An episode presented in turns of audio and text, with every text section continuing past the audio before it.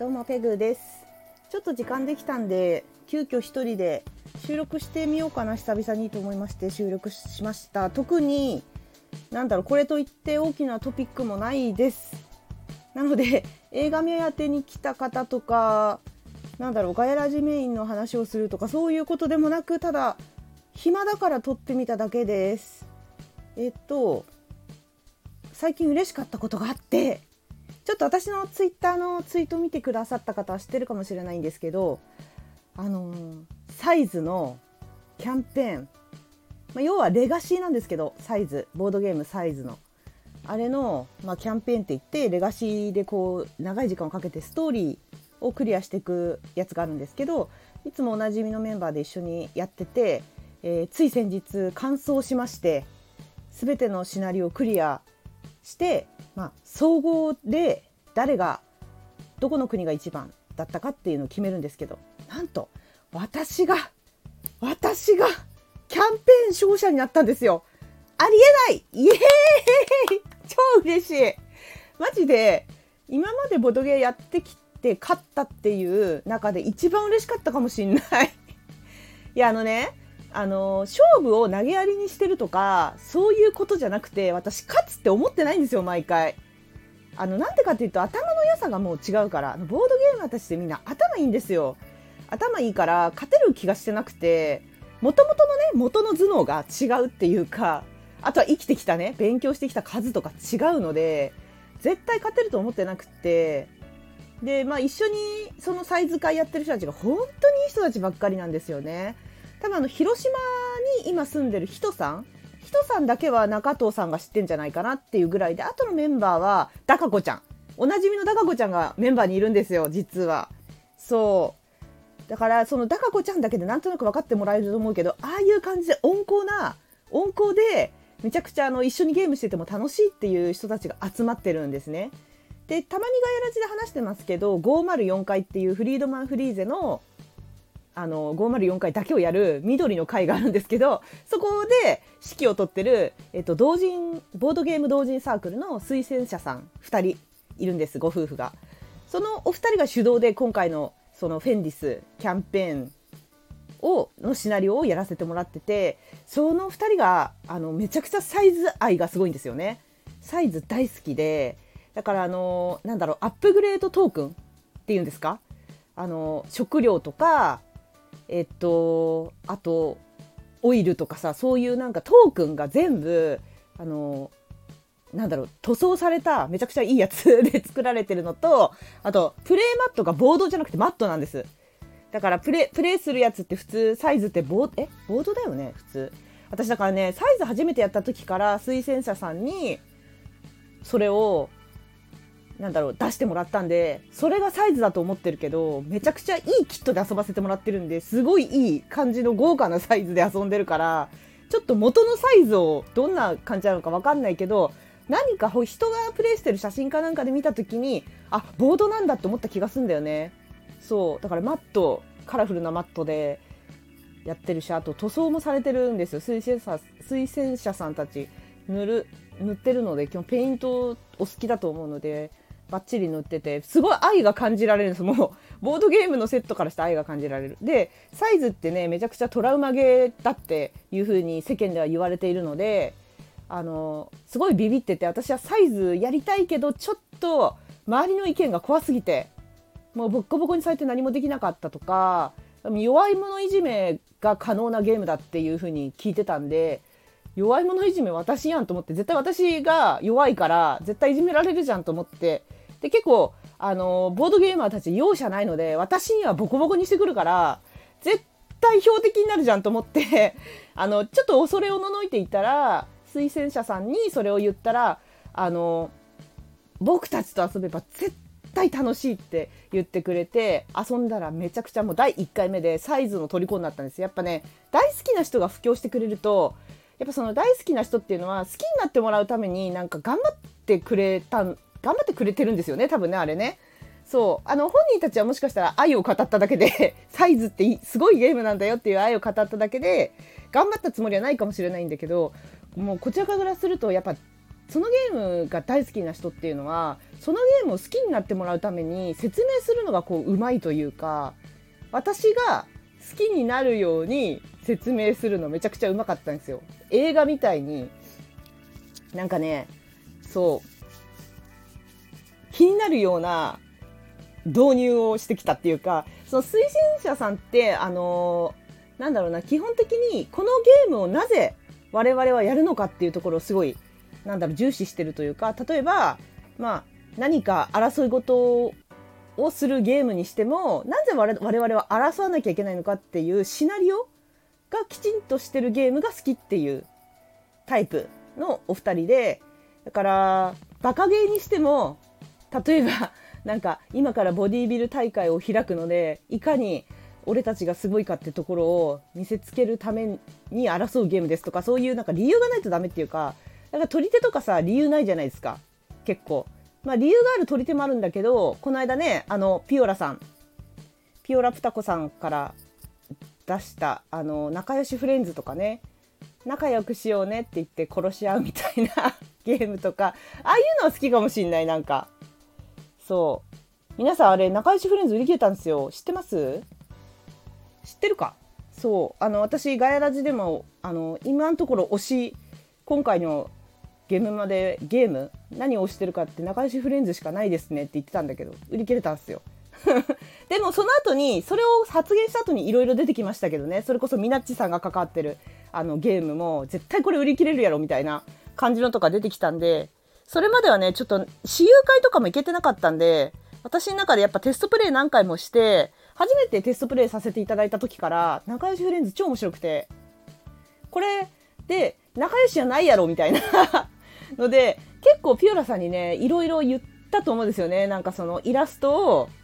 あの実はあの仲良しフレンズのこれ勝手に喋っていいのかな？ごめんねもしピオラさん聞いてたら制作秘話になっちゃうかもしんない。もしダメだったらカットするからピューラさんがもし聞いてそれは言わないでってことがあったら申し訳ないけど私に連絡してください。制作秘話としてはですね仲良しフレンズね当初はあのー、うさぎさんとかくまさんとか可愛いイラストついてるじゃないですか。あれピオラさんが自分で描いたんですけど当初はあれあのー、なんかハサミとか持ってるでしょ？今のカードのイラストってハサミ持ってたりなんか棍棒みたいな棒持ってたりするんだけどあれ持たせたの私だと思います多分。いやあの本当は可愛いままだったんですよ。あのハサミとか持ってなくて。そう。で可愛いだけで見た目すごいただ可愛いゲーム。でも仲良しの「死」っていうとこあの字だけ。なぜかカタカナって不穏な感じはもうすでに漂わせてたんだけどそれはピオラさんの作戦だったんですけどあの初めて遊んだ時にどこが仲良しやねんってなって いい意味でだよ。いい意味で、いや、これは最高だって、あの、褒め言葉なんだけど、どこが仲良しやねんみたいな感じがすごい良くて、あの、イラストをもっと不穏にしてほしいってすごい頼んだんですよ、私。あの、この可愛いままだと、なんか一見、子供が遊べそうな、あの、ファミリー向けのゲームに見えるから、あの、もっと大人に刺さるには、ちょっと可愛いけど不穏。あの、ちいかわみたいな、ちいかわってすごい可愛いじゃないですか。でも読むとちょっとなんか不穏な時ないですか？そこまで不穏じゃないあの本当に可愛いだけの輪もあるけどちょっとなんかえ？っていう時とかたまにあるじゃん。ああいう要素がちょっと欲しくなりピオラさんにお願いだからこの動物たちに狂気を持たせてくれって頼んだんですよね。でピオラさん最初多分えーってあのやっぱね制作者さんちゃんとね考えていろいろやってらっしゃるから、まあ、作ってもない私みたいなのにああだこうだ言われるの多分ねピオラさんに限らず皆さん結構お前が作ってんじゃないから黙れって思われることもあるかもしれないぐらい私すごい言っちゃうんですよテストプレイ出ると。あのマダミスもそうだしボードゲームのねテストプレイも結構いろんな方にありがたいことに頼まれてやったことあるんですけどもう1時間以上喋りますね。申し訳ない。これさこうしたらさ面白そうじゃないですかとかあとこれをこうしてほしいんですよって。まあ別に私はそれを取り入れてほしくてあの言っ言ってる。取り入れてくれたら嬉しいけど取り入れてもらえなくても別に文句はないですよ。そのもちろん私はそのサークルに携わってるわけじゃないですしお金出してね作られるのはやっぱり制作者の方なんで最終的に判断するのは制作者さんで間違いないと思ってるんですけど仲良しフレンズのイラストで狂気を持たせてくれだけはものすごい頼みました。すごいあのいや、あの、包丁とか、ね、あとチェーンソーとかね、結構私過激なものを持たせてってすごいお願いしてたんですけど、当初。ピオラさんね、その時は、多分ね、相当嫌だったんじゃないかな、時。いや、あからさまに嫌な顔されたとか、やだ、そんなことさせないよとか言われたとかじゃなくて、えー？ってもう困惑。ピオラさん、えー？嘘みたいな。本当に？って何回、あのね、あの優しい、ピオラさん優しいんですよ。すごい優しい感じで、本当に？えー、嘘それはペグさんだけじゃなくて？って言ってたと思うんだけど。確かにペグさんだけの要望なのよ。あの、狂気を持たせてくれって言ったの。でも最終的にあのピオラさんなんかちゃんと聞いてくれて優しいからハサミ持たせたり棍棒みたいな持たせたりしてくれて 私としてはめちゃくちゃ嬉しかったです。やったーみたいな。意見が通ったみたいな。もうめちゃくちゃ嬉しかったです。しかもねあの仲良しフレンズのあのルルブのなんかあのスペシャルサンクスだかなんかのところにちゃんと私の BPEC って名前も入ってるんで皆さんぜひ見てくださいそして仲良しフレンズね、再販したんだけど、再販も一瞬で売り切れたみたいで。いや、あれはね、いいゲームですよ、皆さん。取り手好きだったらぜひ、あの、おすすめしたいですね。私、あの、おすすめできないものをおすすめしないので、あの、本気で言ってます、これは。本当面白いです。だってね、菊蔵さんをね、任すことのできるゲーム、そうそうないんで、菊蔵さんマイナス313点だぜ。私もうこの数字二度と忘れない。マイナス313点。いやー、気持ちよかった。いや、菊蔵さんね、ちゃんと結構真剣に考えてたんだけど、まあ、初めてだからね、菊蔵さんあの時やったの。私はテストプレイから何回もやってるんで、あの、ただ、仲良しフレンズに関しては何回もやったけど、どうしたら勝てるかわからない。ただ、感覚で遊ぶだけですね。あの、終盤につまずくと二度と戻れないってことだけは知ってたの。で、菊蔵さんがまんまと終盤つまずいたんですよ。それで畳みかけるように菊蔵さんにマイナス点を仲良しだよねとか言いながらやってあちょっと仲良しフレンズ詳しくわからない人がいたとしたらどういう取り手かっていうととにかく失点を押し付ける押し付け続ける取り手です。なんでプラス点っていうのは存在しないです。0点が正義。0点っていうのは要は自分の手札を全部出し切ればいい。で出し誰かが出し切った瞬間にゲームは終わるんですね。でその時に手元に残ってるカードも失点になるのでいかに自分に残ってるカードを捨てるかっていうのが大事なのと、まあ、あとは、まあ、取り手なんで、えーと、色。色がねマストフォローなんですけどあのその色ねあの最終的に例えば何色がなくなるとかあるじゃないですか。それがもう失点押し付け大チャンスなんで。そう。であとはこのゲームのポイントとしては一番初めゲームスタート時に自分が、えっと、左隣の人に2枚あげるんです自分の持ってるカードの中から。それも結構重要ですかね。絶対いらないカード来るの分かってるんでなんかこっちもいらないカードを渡すって感じなんですけどその辺もちょっとねなんか心理戦もちょっと入るかなと思うのは、まあ、例えばえっとねまあ自分がもそのカードを持ち続けてたら最終的に失点になるであろう数字、えっと、仲良しフレンズ一番大きい数字が12かな。ごめん違ったらごめんなさい。ピオラさんも聞いてたらごめんなさい。12が一番でかい数字だったと思うんですけど12とかっていらないんですよはっきり言って。そう。あ10かな？ちょっと仲良しフレンズ持ってくる？私持ってるから。今手元に持ってくるわ。今持ってきました。オラさんもねもともと普通に何年もね普通のボードゲーマーだったのに急にねあの私も作るって言って作って本当に有言実行であの出店しておまけに売り切れも出すなんて本当にすごいよね。行動力本当尊敬するわ。あこっちにも説明書入ってあすごいね。ちょっと今カード見ますね。え、っと最高マイナスはあ合ってた。12だわ。そう、12ですね。だから大体、えっと、隣の人から回ってくるのって大体11とか12とかでかい数字なんですけど、万が一6とか7とかが回ってくると、回ってきた時点で渡された方は、え？ってなります。え？こんこんななんか絶妙な数字を渡してきたということは、あなた手持ちに12とか10とかないってことですか？みたいな不穏な感じもできるしそのあたりちょっと心理戦かなとも思うんですけど、まあ、それでまあ最終的にねあのー、なんだろうな。最初はいいんですよ最初は。最初はみんなねあの様子伺ってるのもあるしあの失点12とか11を減らしたいんで協力して仲良くやってこうねって感じ。だからあのトリックテイキングって普通でかい数字出した人が例えば赤の10を私が出して周りの人たちが赤の6赤の8赤の12とか出たら赤の12は勝ちじゃないですか。えっと、一応その場では勝ちなんですけどカードとしてはバカ流れるんですよ。赤で揃えたから。そう。ただあとポイントは、えっと、カードの中に丸で囲われた数字のカードがあるんですけど、まあ、それはちょっと遊んでみて、あ、そこも仲良しフレンズの特徴なんですけど。そうで場が流れるんだけどもしそのカードの色を持ってなかった？親が出したえっと例えば私が赤の10出してて赤色が1色もなかったとするじゃないですか。で、えっと、赤色が1色もなかった人が私が赤の10出したのに「あ赤ないんすよ」って言って本当に本当にない時しか出しちゃダメですよ。そう本当になくてえー、例えば緑の12とかを出してきたとするじゃないですか。そうすると最終的にその勝負赤で一番でかい数字を出した人がその緑の12を引き取らないといけない。イコールそれが失点になるんです。そう。だから、同じ色で、えっと、全員が出したら、私たち仲良しだよねって言って場が流れて、失点は誰も受け取らなくて済むから仲良しだよねって。ただ、あの、その色を持ってない人が現れた瞬間に場が突然え？って不穏になるっていう。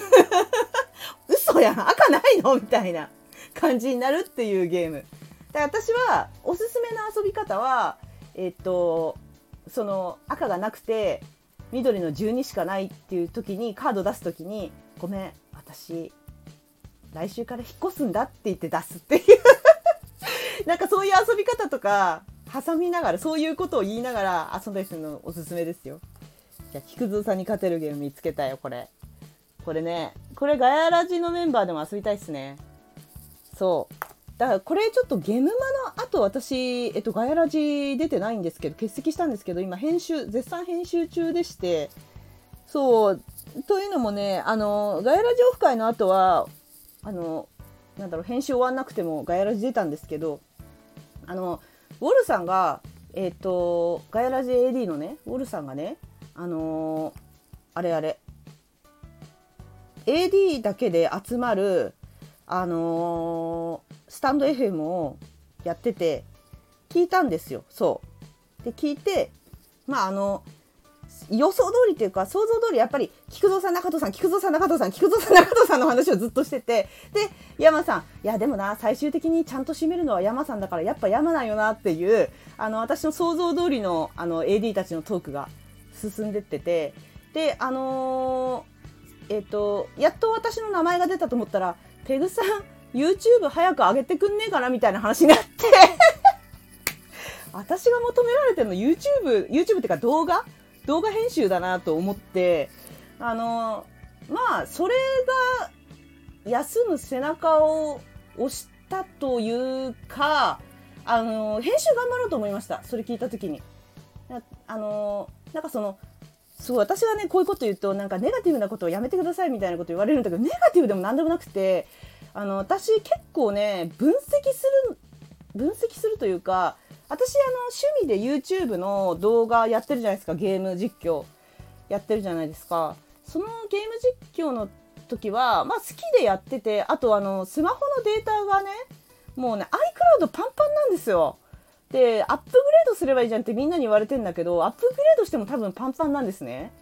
そうだからでこれ消えんの嫌だなと思ってえっ、ー、とまあ友達と一緒に遊んだとかガヤラ上オフ会とかの様子をやっぱ動画1本にして YouTube に残しておけば思い出として、まあ、YouTube 上に保存されるなっていうのが一番大きくて本当にえっ、ー、と動画保管庫に保管してるのと変わんないんですよ私。あの YouTube の使い方って。で YouTube のゲーム実況を見てくださってる方は知ってると思うんですけど私そこで何回も言ってるから YouTuber になりたくて YouTube をやってるんじゃないんですよあそこ本当に動画保管庫として使ってるだけなのであのめちゃくちゃみんなに YouTube 見てもらって有名になりたい YouTuber になりたいみたいなふうに思ってるわけじゃなくてあの逆に本当に YouTube やってるあやってますよってそこでゲーム実況とか記録してますって言うと大体「え YouTuber になりたいんですか?」って言われるんだけどやっぱなんか YouTube イコール YouTuber なんだなって世間は。だからもうちょっとね Twitter みたいな Twitter の投稿みたいになんかあの気軽にみんな YouTube 使ってほしいんですよ。友達のさ思い出の動画とかさあの勝手に見ていいよってあの保管されてたら見たくないですか？結構そんな感じで私はなんか気になる友達があの見てくれたらいいなと思ってるのでそれで好きに保管してってるだけであの YouTuber になりたいわけでもないし何か高みを目指して YouTube やってるわけでもないから逆に YouTuber を目指さないと YouTube 使っちゃいけないんすか？みたいな風に思うんですよ。YouTuber になりたいんですかって言われると。YouTuber やってるだけ YouTube をやってるだけでね。そうそういう感じなので私はすごい気軽に YouTube を使ってるから私の友達はみんな気軽に YouTube を使ってほしいと思っててというのはそれはもう結構言ってていろんなところで。言っててそれを結構理解してくれる人の方が友達ではね多くてだからあの雨宿りデッドバイデイライト店の梶木さん吉光さんえっと、高弘店長3人は結構最近気軽に YouTube 上げてくれるようになってさ、バイトリーダーなんて昨日変な、なんかダンス動画みたいな上げててめちゃくちゃ、何やってんのって面白かったんだけど、そう。なんか、本当に気軽に、あの、そういう感じで上げてくれると、まあ、うちはネタとして楽しいっていう。だからなんか YouTube 上げるんだったらちゃんとしなきゃっていうのは、まあ、思う、思う人はそう思ってやればいいと思うんですけど、私はかなり結構動画保管庫として使ってて、動画保管庫兼、好きに見ていいよだから、友達好きに見ていいよなんで、あの、そういう感じで気軽に使ってるところがあるから、みんなここう、AD の皆さんも気軽に YouTube 投稿してほしいんだけど、ゲーム実況とか。で、暇だったら見るし、みたいな感じなんで、結構ね、流しっぱなしにしてることも多いから、YouTube。最近テレビ見ないんでね。そう。気軽に使ってほしいなと思ってだから一人で YouTube やってる時はそういう感覚で使ってるんですけどガヤラじゃ違うんですよなんでかっていうと中藤さんと菊蔵さんと山さんの時間を奪ってるからなんですよねここに人が関わってくるとすごい私分析とかしだしちゃうんですよねなんか仕事みたいになってきてそうだからせっかくあの3時間毎週3時間って辛いんですよ実は。私私はそうやって結構堂々と思ったことを言っちゃってるけど3人は言わないかもしんないけどでも思ってないよそんなこと楽しいからいいんだよって言ってくれると思うんだけどいや毎週3時間ねあと AD の皆さんも毎週3時間奪われてるじゃないですか。要はリスナーねリスナーも奪われてるじゃないですか。そう考えるとやっぱりねいろいろ考えるんですよね。どうしたらもうちょっとこうみんなに聞いてもらえるかとかまあ、あとガヤラジ本とかねちゃんと出してもらったりしたんであそこまでね綺麗に形になるとやっぱりもうちょっとねリスナーさん増えてなんかこう3時間有意義なものにしたいなとかそう思ってる割にはあんな感じの放送内容で申し訳ないんだけど グループ通話みたいな。申し訳ないんだけどそういう考えがあって結構ネガティブじゃなくて客観的にいろいろ考えて俯瞰で見た結果まあ私はやっぱ裏方だなっていうのはやっぱり強く思っててこういうことを言うと本当にネガティブやめてくださいって言われちゃってちょっとどうしたらいいのかなって感じなんですけどかなり私は俯瞰で考えて私一個人の感情というよりは結構俯瞰で考えると客観的に考えるとやっぱりあの3人の需要っていうのはすごくあると思うんですよ。やっぱ AD たちが話してる内容もかなり冷静にあの ウォルさんがね喋あの主導権を握って AD たち呼んでやってくれてたからあのー、結構それ私は分析のなんだろう材料になってすごいありがたかったんですけど、まあ、あれも聞いててもやっぱ3人の需要っていうのはかなりあるなって思っててで私の話って言ったらやっぱ編集まだかなみたいな感じなんでやっぱ裏方に力入れた方がいいだろうなって思って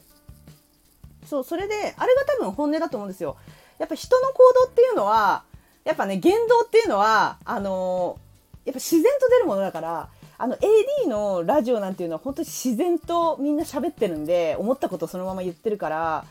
あのー、あの感じ聞くとやっぱり私が求められてるのは裏方だろうなっていうことからいやちょっと裏方の方をもうちょっと頑張ろうかなと思ったんでちょっと、まあ、それが多分聞いてる側の本音だろうなと思ったんで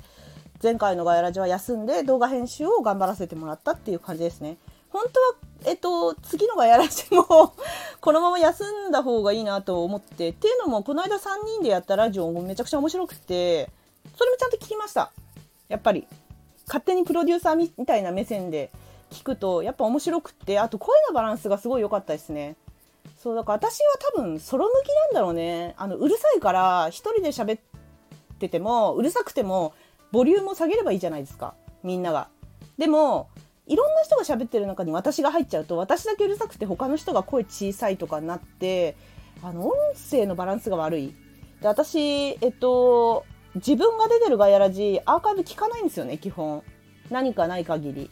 聞かないんですよ。っていうのは私がうるさくて、あの、客観的に聞いて、あの、なんだろうな、うるさいなって、BPEC って人って思ったんですよ。うるさって思って。で、結構そのバランスが取れてないんで、自分の中でアーカイブ聞かないのはそれも理由にあるんだけど、3人のガヤラジ面白いから2回聞きましたね。あの、バランスも良かったし、聞きやすいですし、そうそうそう。で、別に私がいないことによって、あペグさんいないんだ、残念みたいに思ってる人も多分誰もいないと思うんですよね。これネガティブとかじゃなくて、客観的に見てね。やっぱゲームマーケット行ったじゃないですか。あの、あれ行った時も思ったんだけど、あの、ガヤラジのペグさんで声はかけられなかったですね、誰からも。で、あの、友達は多いんで、めちゃくちゃ声はかけてもらったんですけど、めちゃくちゃ声かけてくれた人たち全員ガヤラジ聞いてないですよ。本当に。で、あの、まあ、ガヤラジの AD たちにも会えたんですね。いろんな人たちにこの機会に。会えたけど、やっぱ中藤さん、菊田さん、うわーって感じで、あの私のとこには誰も来なかったし、来なかったし、私のとこに、ハペグさんって来たのって、あの、みんなガヤラジ関係ない人たちですね。はい。本当に、ガヤラジ聞いてなくて、あのフォロワーさんで、いつもいいねありがとうございますとか、今度一緒に同卓してくださいよみたいな感じで、あとあの、ブログ書いてるしゅんさんとかね、やっとお会いできたんですけど、とか、あの、そこまで、あ、でも、しゅんさんがガヤラジ聞いてくれてんだっけ？たまに。そう。だから、私の需要っていうのはガヤラジ外にあるんですよね。残念ながら。だから、ガヤラジでは需要がないんですよ。あの、菊蔵さん、中藤さんはね、その場にいて、山さんいなかったから残念だけど、なんなら、あの場にいなかった山さんの方が、あの、ガヤラジの山さんはどこですかって、みんな話題になるぐらい、やっぱり、なんだろう、みんなそういう感じだったんで、私なんて多分、写真も一緒に撮ったのってガヤラジの,、えっと、その AD さんから一緒に写真撮りましょうって誰からも言われてないし菊蔵さん中藤さんめちゃくちゃ写真撮ってましたけどあの言われてないですし写真撮ろうって一緒に撮ろうって言われたのは全部ガヤラジ外ですね。写真撮ろうもあとサインくださいって言ってくれた人がいてそう。あの、ペグさんですよねっつってサインもらっていいですかって言ってくれた人が、もしかしてガヤラジ聞いてくれてんのかなと思って聞いたら、あ、すいません、ガヤラジは一切聞いてませんって言われて 聞いてないんかいみたいな。そう。そうなんですよ。だから、あの、本当にこれね、何回も言うけど、ネガティブでも何でもなくて、分析結果として私、ガヤラジ外のが、需要があるなって、ゲームマに行って思いました。もう確定したっていうか、まあ、なんとなく思ってたけどね、あの、ガヤラジでは需要ないわって思ってたんだけど、本当にないんだなと思いました。なんかあの AD たちの様子と、あと、なんだろう、あの、外部の声かけ？声かけてくれる人たちが、軒並みガヤラジ聞いてないっていう。でも、ペグさんだって言って声かけてくれるんですよ。ペグさんみたいな。とか、あ、やっと会えましたねとか、みんなめちゃくちゃ声かけてくれて、すっごい嬉しかったんだけど、誰もガヤラジ聞いてないんですよ。そう、だから私ガヤラジに需要ないわと思って、結構それも確定しましたね。それと、それプラス、えっと、まあ、AD たちのラジオを聞いてこう、思ったっていう。あ、でも、言わなきゃいけない。あのね、えっと、きよちんさんとミミミカさんだけは、ペグさんの話をしてくれました。はい。お二人は、あの、笑い声に元気が出るよねって言ってくれて、めちゃくちゃ優しいと思って。やっぱりね、あのまあ、こういう言い方するとまたさ、なんかさ、ああだこうだ言われるのめんどくさいんですけど、女の子ってさ、あの、仲間外れっていう状況に敏感じゃないですか。まあ、男の子でもいると思うんですけど、あの、女子ってね、あの、生物学的に言ってもやっぱ悪口を言い合って、こう、コミュニティ作っていくっていう、そういう生態なんですね。だから、あのなんだろうなよくそういう仲間外れとか起きるんですよあのそれっていうのは幼少期からやっぱ女子のグループ内でのいろいろで結構経験してきてるんでだから男性性もあると思うけど女性はより多いんじゃないかなと思ってそういう状況が。で多分だけどきよちんさんもミミミカさんもちょっとペグさんの話出なすぎてちょっとかわいそうと思ってくれたんじゃないかな。それであのー私のいいところあるよっていうことでお二人フォローしてくれたんじゃないかなと思うと申し訳なくて 申し訳ねえみたいな。であと笑い声需要はあると思ってるんでやっぱ笑い袋を一つペグさんの笑い袋をね皆さんに置いていきたいなっていう 感じかな。まあでもガヤラジでそうね需要がないけどあでも言いたいことあってみんな。ちょっと言いたいことありました。あの誰一人としてね気づいてくれないしね。あの言ってないので自分で言っちゃうっていうダサいやつやりますけどあの私はまあここれ誰にもあの言われてないんですけどあの AD っていうワードを作ったのは私だしみんな聞いてる？AD っていうワードを作ったの私だし山川淳二とか山落としとかいうワードを入らせたのも私だし中中藤さんをね有名人に仕立て上げて政界進出させたのも私じゃないですか。でもそれ誰も気づいてないんだよね。誰も褒めてくんないんだよねそこについては。いやでもまああのこれねこれまたネガティブでも何でもなくてまあ誰も気づいてくれないし言ってくれないっていうことは別にそれはうまいとも何ともみんな思ってないんだろうなと思います。あの冷静に考えると。だから本当にうまいこと言ってて流行らせているのであればもっと私の話題が出てもおかしくないじゃないですか。出ないってことはそういうことですよ。だから要は私のワードセンスがちょっと勉強しろってことだね。もうちょっとなんかいろいろ学び学んであのみんながこう心に響くような いやペグさんって面白いなって思われるようなトーク力がないとダメってことですね。多分そういうことだと思います。だからさ込みでまあ私は自分でちょっとうまいこと言ったわって思ってるけどまあ思ってるのは私だけだと思うんですよね。そうだからやっぱりねどっちかっていうとやっぱ裏方プロデューサーが合うなっていうふうに客観的に見てて思います。そう。本当にそう思っておりますんでなんかあの山さんがねあのコメントうまいこと拾ってくれるんですよってみんな言ってて私の中では私も結構コメント拾ってんだけどな伝わってないんだなって思ったんですけどでも先週の放送で菊蔵さんが「ペグちゃんも拾ってくれてるけどね」って言ってくれて菊蔵さん優しいなと思いました。いやガヤラジのメンバー優しいんですよ3人とも。すごく。めちゃくちゃ優しいんですよ。なので、まあ、3人の魅力っていうのはもう十分よそに伝わったなって私は思ってるんでもうペグさん裏に回ってもいいんじゃないですかってあの結構そのパーソナリティ側のに立って考えるとそう思います。もうペグさんソース裏方でいいんじゃないって。あの皆さん求められてるの多分動画編集動画見たいでしょ早く。それもあると思うしそう考えるとねあのその3時間ね、まあ、別にあの私が動画編集の方に時間回した方が有意義だしそれがガヤラジのためになるかなというふうに思ってたりするところはありますね。これ本当に分析です。あのただの分析ですよ。なのでうーんそうね自分が前にもともと出るタイプじゃないんですよね昔からあのうるさいし結構喋るんだけどいつまでも一人で喋れるんだけどでももともと前に出たいタイプじゃないしね。だからまあ裏が合うんですよねもともとそう。でさあんまり前に出すぎると叩かれるでしょ？それが嫌なんですよ昔から。出る杭打たれるでしょ？日本って。特に。オーストラリアに行った時はさ前に出ないとさ存在感っていうのがなかったからどんどん前に出ましたけど海外に住んでる時は。いややっぱ出る杭は打たれちゃうしさ打たれた時にさ私すごい強い人間だってみんなに思われてるからゴリラペグって思われてるから誰も助けてくんないんですよ。だからやっぱ自分を守るには前に出たくないっていう。守ってくれる人がいないからあのファンとかいないんで。なのでやっぱ結局一人でねでもまあ何かあった時に結局一人でよくよく考えると対応してるんですよ私。自分で一人で頑張ってるからもしかしたらやっぱり強い人間なのかもしれないんだけどやっぱゴリラペグなのかもしれないんだけど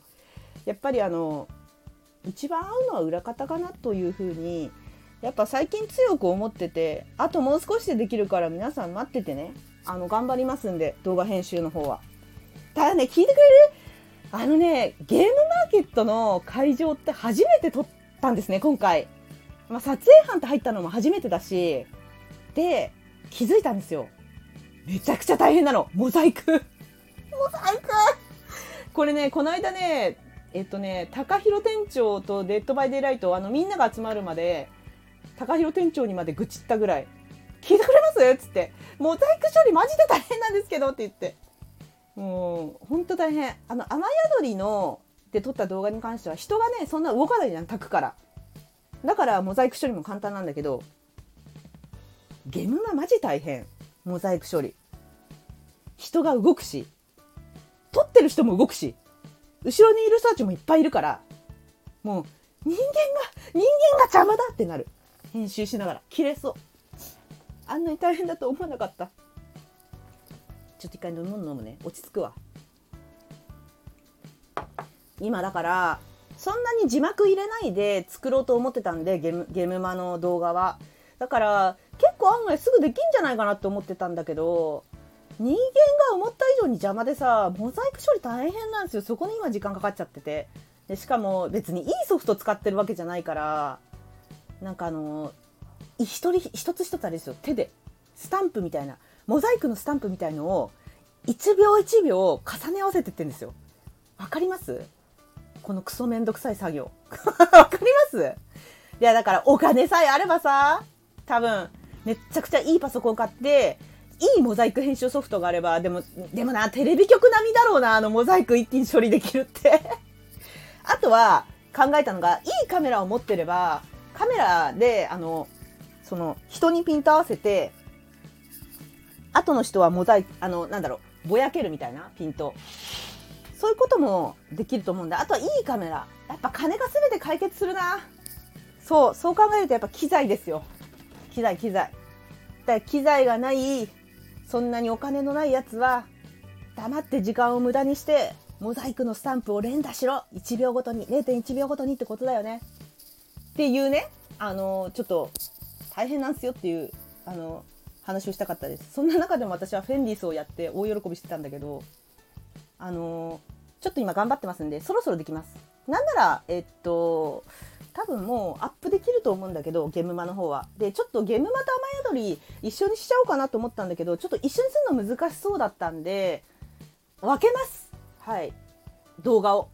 とりあえずゲムマだけの動画を一発目上げてで2つ目に雨宿りで菊蔵さんが行った。雨菊蔵雨宿りへ行く。題名どうしよう菊蔵初めて初めてでもないんだよな雨宿り。前日行ってんだよな菊蔵さん。いっか菊蔵初めての雨宿りで。それでいい？あ菊蔵あ初めての雨宿りでゲームマ新作を遊ぶっていう題名にしようかな。みんなどう思う？うんどうしよう。なんかいいタイトルあったら手紙ください。はい。ということで今絶賛動画編集中です。ちょっとブツブツブツブツとうるさい独り言を話させていただいたんですけど、まあ、次回のガヤラジねもうちょっと動画編集に回したかったんだけどあのボスボス菊蔵さんから NG が出たんで需要はないけど出ます。あの動画編集を早くやってくれって思ってる人が多数なんだけどあのやっぱね菊蔵さんはねあの仲のいい大事なお友達なので菊蔵さんが出ろって言ったんだったらもう出なきゃダメだなと思ってますんで出ます。はい。なので次回のガヤラチでお会いしましょう。はい。次回あれでしょ？バトルはやるんでしょ？ちょっと公式で宣伝もしなきゃいけない。そう公式もやってんすよ私。公式ツイッターもいじってんすよ。ね。みんなあのー、ちょっとお忘れだと思うんですけど。やっぱり裏方なんですよ私は。なのでまあちょっと公式もやらないとな。ツイートしないとね。ちょっと編集しないといけない。なので引き続き頑張りますんでみんな次回のガイラジでよろしくね。じゃあね、またね、バイバイ。